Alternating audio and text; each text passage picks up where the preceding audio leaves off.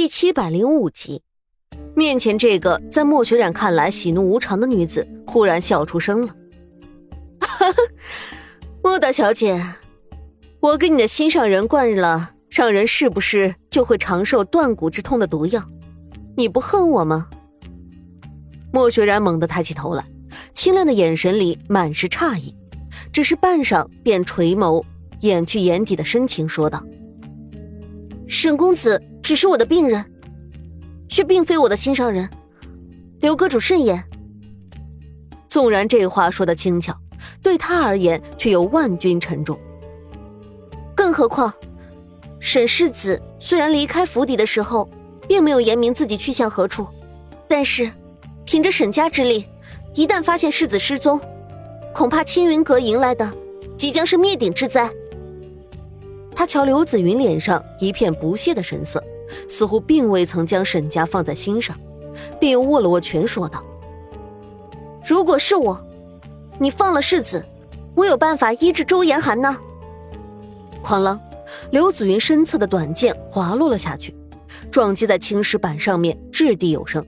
而刘子云则阴侧着脸看着他走上前几步，眼底几乎要夺眶而出的阴鸷：“你知不知道你在说什么？”我知道刘阁主，我知道周延寒并没有死，而是在某个地方依旧忍受着断骨之痛，苟延残喘。你为什么会知道？莫雪然的脸上似悲似喜，因为爱。刘阁主，周延寒为了你肯去重兵把守、高手如云的沈王府，偷你母亲的遗物，那么他就一定做好了把命交代过去的准备。也就是说，他不畏惧死。既然不畏惧死，那么他又怎么可能会为了一个断骨之痛就放弃活着的可能呢？总的来说，便是他舍不得你。刘子云的脸色变得刷白，脸上却透着悲伤和喜悦两种决然相反的情绪。莫雪染说对了，周延寒并没有死，他如今仍旧忍受着生不如死，就是因为他舍不得自己。那么，再让我猜一猜，刘阁主想要为周公子报仇，早就可以以子诺姑娘为诱饵，诱杀公子，却又何必等到现在呢？那是因为你听到了我如今为公子治病的消息，你千里迢迢将我们一行人请过来，不过是为了让我救周公子一命。他说着，颇为自信的朝刘子云一笑，问道：“刘阁主，我说的对吗？”许久未曾被打开的门被吱呀一声推开了，一道光从门缝中穿了进来，惊动了黑暗之中的尘埃，四下飞舞。莫雪染跟在刘子云的身后，并没有四处张望。屋子里一阵浓重的药气扑面而来，他心下了然，这必定是刘子云为了医治周延寒的病而四处求得奇药。只不过这断骨散，他确实了解并不算多。只是大大略略的在医书上曾经得知过。他走上前去，伸手握住了周延寒的脉搏，想要探脉，却听到耳边一声冷哼。刘子云的语气讥讽而愤恨的说道：“还把脉有什么用？”说着，一步走上前去，一把拉开周延寒的胸襟的衣服，露出了宽阔的胸膛。莫雪染霎时间便脸色通红。即便是给公子诊脉的时候，他也不曾见过男子的身体，更何况是如今一个不熟悉的人。只是瞬间，通红色的脸便变得苍白而毫无血色，从下腹部一直到胸口处，都是一股像尸斑一样乌黑、泛着诡异的青紫色。那是毒气已经蔓延到胸口的情况。这样下去，最多半个月，毒入心口便再也无药可医。别说莫雪染是什么神医，即便是华佗在世，也没有挽回的可能性。现在你明白了吧？周延寒不过已经是个半死人了。你告诉我他还有救？你说，他还有救吗？莫雪染觉得冷汗从背后一直浸湿了衣襟，但是他抿着嘴唇，皱着眉，许久说道：“可以，我救周延寒。”你放公子一条生路。说着，便跪坐在周延寒的身边，说道：“去准备热水，我我的药箱，给我拿过来，还有烈酒，把好门口，别让他人进来。刘子云神色复杂的看着莫雪染，一直站在他身边，拧着眉头。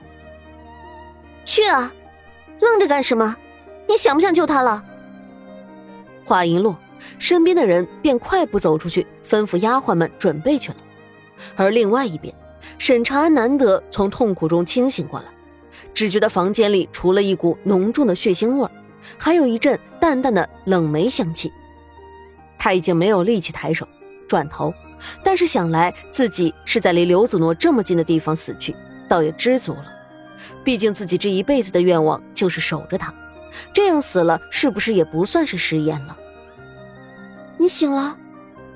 女子清媚又带着几分沙哑的声音在耳边响起，冷梅的香气更盛了。沈长安睁大了眼睛，看着朝自己走过来的人。刘子诺将他扶了起来，靠在自己的身上，往他口中灌着乌黑的汤药。你怎么这么傻，沈长安？我从来没见过你这么傻的人。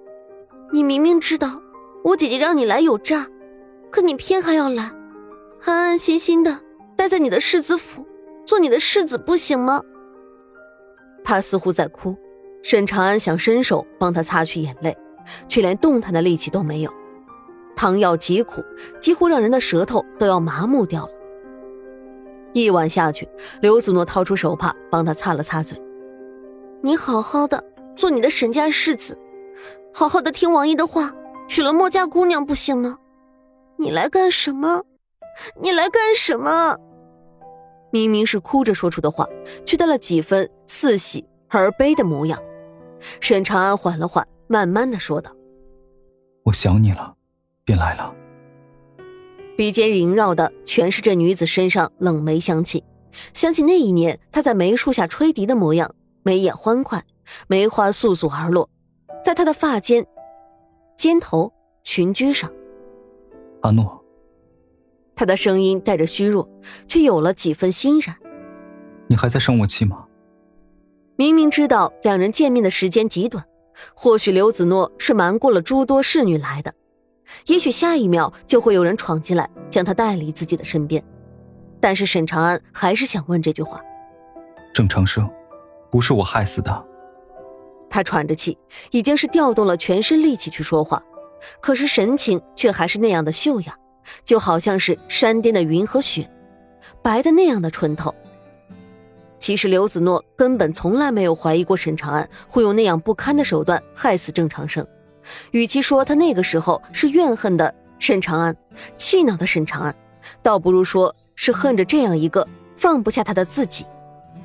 明明郑长生对自己已经好到了极致，明明已经死了心的要跟着郑长生过日子了。可是发间插着的却还是两人当年一同雕刻的簪子，就好像是什么不堪的事情被直白的揭露在了自己的面前一样。其实从始至终，沈长安都没有做错什么，做错的是自己啊！刘子诺无声的抱住怀中的男人，埋在他的肩头哭了起来，眼泪透过衣裳落在了沈长安的肌肤上，灼烧的却又冰冷的。我不气你。我没有生你的气。男人听到这样的回答，眼底终于有了淡淡的笑意，就连薄如鹰瓣一样的唇也有了几分弧度。跟我走吧。他说着，容颜越发柔和起来。其实沈长安的长相太过于秀雅，因而他平日里总是不苟言笑，眼角总有几分凌厉，而如今却如春化积雪一样，有了几分柔和。大抵人面对自己心爱的人的时候，总会变得柔软的。刘子诺闻言，抬起头来，眼角还挂着泪水，忽然像是反应过来一样。我阿姐如今不知道干什么去了，院内也都是步履匆匆的，我看着放松了对你的监管，才悄悄溜进来的。今天晚上我带你走，只要你出了青云阁，沈家的暗卫一定能接应到你。